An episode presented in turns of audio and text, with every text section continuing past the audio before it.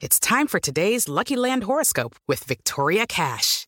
Life's gotten mundane, so shake up the daily routine and be adventurous with a trip to Lucky Land. You know what they say. Your chance to win starts with a spin.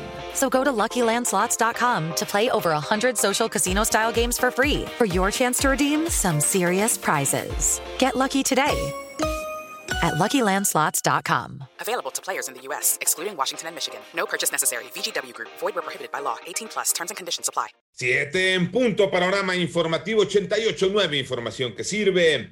Yo soy Alejandro Villalbazo en el Twitter, arroba Villalbazo13.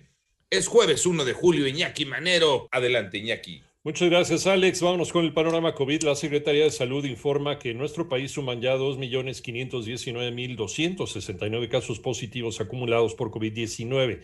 También dio a conocer que el número de fallecimientos a causa de la enfermedad en México ya llegó a los 233.047. Ojo, son cifras oficiales del gobierno federal. En Ciudad de México terminará la aplicación de pruebas gratuitas COVID en plazas comerciales y farmacias, indica la Agencia Digital de Innovación Pública. Y una de las eh, más grandes cadenas de supermercados anunció que permitirá a los adultos mayores regresar a trabajar como empacadores en las entidades cuyo semáforo de alerta COVID-19 se encuentre en verde. ¿Cómo concluyó esta protesta de los padres de niños con cáncer, Moni Barrera? Para exigir abasto de tratamientos oncológicos para pacientes pediátricos en hospitales del sector salud. Durante ocho horas, un grupo de 50 padres de niños con cáncer protestaron en la Terminal 1 del Aeropuerto Internacional de la Ciudad de México. Incluso cerraron la vialidad en circuito interior tres horas hasta que autoridades de salud les demostraron que algunos medicamentos llegaron. ¿Por qué tardaron cinco días que llegara el medicamento a estos hospitales? ¿Cuántos niños son diagnosticados o cuántos niños son tratados de una leucemia? Y si ellos no trabajan en ese censo, créanmelo que en 20 días o en un mes nos van a volver a ver aquí porque no van a llegar estos medicamentos. Así lo dijo Omar Hernández, vocero de la Asociación de Padres de Niños Enfermos, Asociación Civil, en 889 Noticias, Mónica Barrera. En el panorama nacional, al entregar la primera parte de los informes de fiscalización de la cuenta pública 2020, la Auditoría Superior de la Federación informó que encontró irregularidades por más de 588 millones de pesos en el gasto público federal.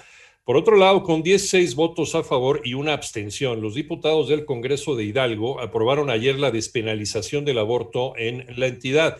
Y en Veracruz se recupera de salud un niño que comió pan envenenado, que era para los perros callejeros. Jacob, de 7 años de edad, se recupera favorablemente y de acuerdo con autoridades pronto será dado de alta. Un sismo magnitud 5.1 que ocurrió ayer a las 20:13 horas en inmediaciones de Pinotepa Nacional en Oaxaca, activó la alerta sísmica, aunque no provocó daños materiales. México podría no cumplir con las metas establecidas en el Acuerdo de París. René Ponce. Las actuales políticas públicas en materia de energía no solo atentan contra el medio ambiente, sino contra la posibilidad de cumplir como nación las metas del Acuerdo de París, además de que limitan la posibilidad de crecimiento económico y energético de nuestro país. Así lo advierte Adrián Fernández, director de Iniciativa Climática de México, que en coordinación con el Centro de Investigación y Docencia Económicas presentaron el estudio Energía en México hacia un bienestar sustentable, un análisis económico. Negativas para el país. No nos conviene irnos por los combustibles fósiles. Hay mayores y mejores oportunidades de usar las renovables. Daniel Ventosa, director de división del CIDE, destacó que el estudio muestra las enormes posibilidades que tiene México para la generación de energía renovable limpia y rentable. Para 889 Noticias, René Ponce Hernández.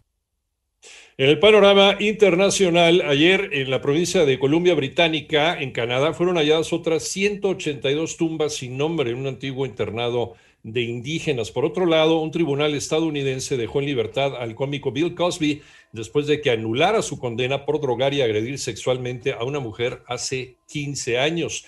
Y el número global de muertes por COVID-19 ya llegó a 3.947.184 personas.